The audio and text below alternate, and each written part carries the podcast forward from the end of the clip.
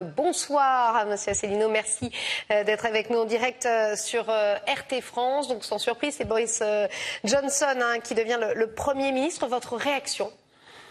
Bah, D'abord, je pense que c'est un jour historique. Je pense qu'on va se rappeler cette journée du 23 juillet parce que d'abord Boris Johnson a été élu très confortablement avec deux tiers des voix des membres du Parti conservateur et deuxièmement parce qu'une page maintenant se tourne, c'était la page où euh, l'oligarchie européiste, manipulant Theresa May et les ministres du gouvernement, dont deux tiers étaient contre le Brexit, a tout fait pour empêcher les Britanniques d'avoir la conséquence de leur vote du 23 juin 2016, c'est-à-dire du référendum.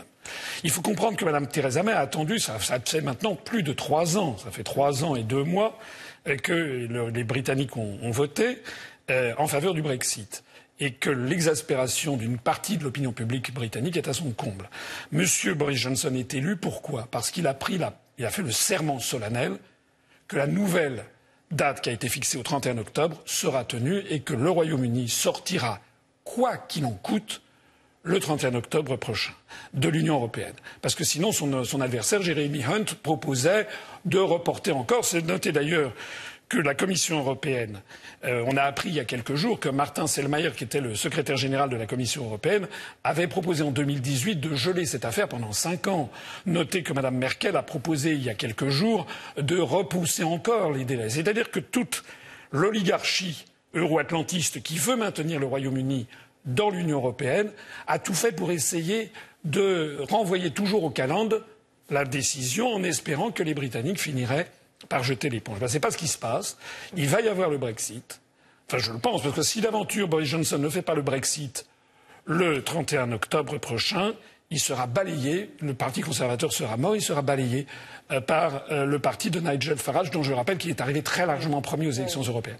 Donc ça veut dire qu'il va y avoir le Brexit et très probablement, très probablement un Brexit sans accord.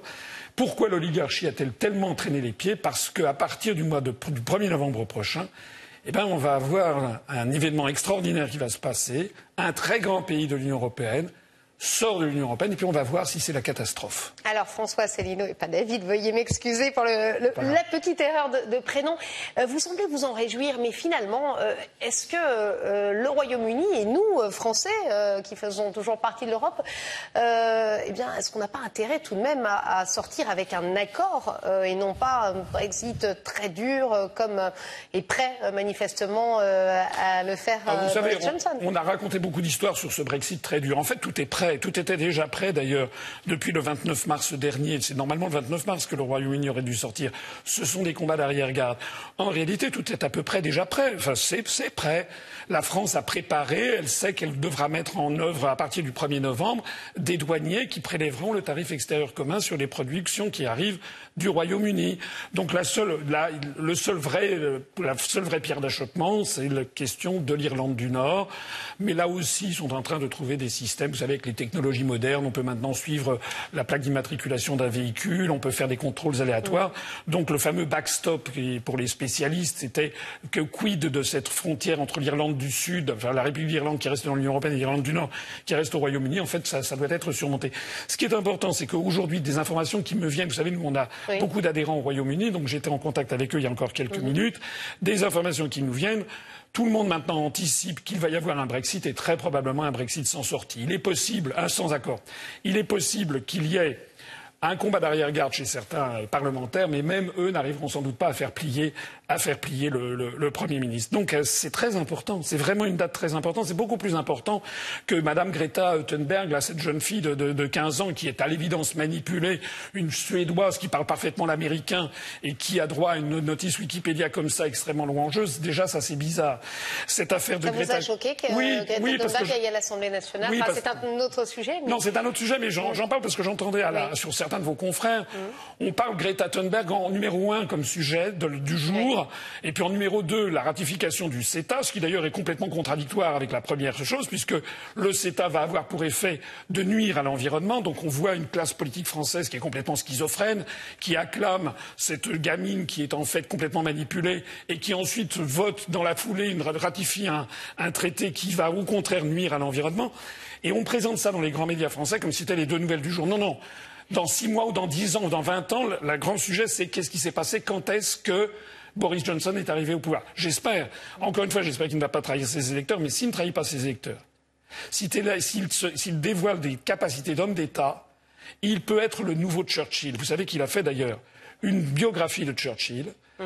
Il peut être le nouveau Churchill qu'attend la France et qu'attendent les, autres pays d'Europe, c'est-à-dire l'homme d'État qui va faire sortir le premier grand pays de l'Union européenne. Ça sera le début de la fin pour l'Union européenne. Sa personnalité est quand même très décriée. Euh, d'ailleurs, il a eu des mots durs sur les Français. Enfin, il est très dans la provocation. Euh, voilà, on le compare souvent à Donald Trump. Ce n'est pas inquiétant euh, pour vous, ce genre quand même de personnage Écoutez, moi, je, ne suis pas. moi, ce n'est pas, n'est pas mon, pas mon style. C'est pas quelqu'un. Effectivement, il a sa personnalité un petit peu. Par rapport aux futures négociations avec lui. Oui, un petit peu fantasque. Mais je crois hmm. aussi, si vous voulez, que les médias ont toujours eu à, cœur d'essayer de le torpiller parce que c'était dans le camp des Brexiters. C'était sans doute la personnalité la plus, la plus compétente, la plus euh, connue, euh, qui euh, d'ailleurs a des ascendants prestigieux, etc. Donc je pense qu'il y a eu une volonté d'essayer de le décrédibiliser. Mais à partir du moment où il va être Premier ministre, eh bien, tout le monde va être obligé de tenir compte de la réalité. C'est lui qui a les rênes du pouvoir. Et c'est lui, je l'espère encore une fois, je n'en suis pas sûr, hein. mmh. j'espère, mais j'espère que pour tout le monde, il va pouvoir mener à bien le Brexit. Il va être le nouveau Churchill et que donc ça va être euh, un nouveau Churchill va susciter un nouveau De Gaulle en France, si vous voyez ce que je veux dire. Eh bien, écoutez, l'avenir nous le dira. Que d'optimisme ce soir, François Asselineau. Merci à vous en tout cas d'avoir été en direct euh, sur RT France.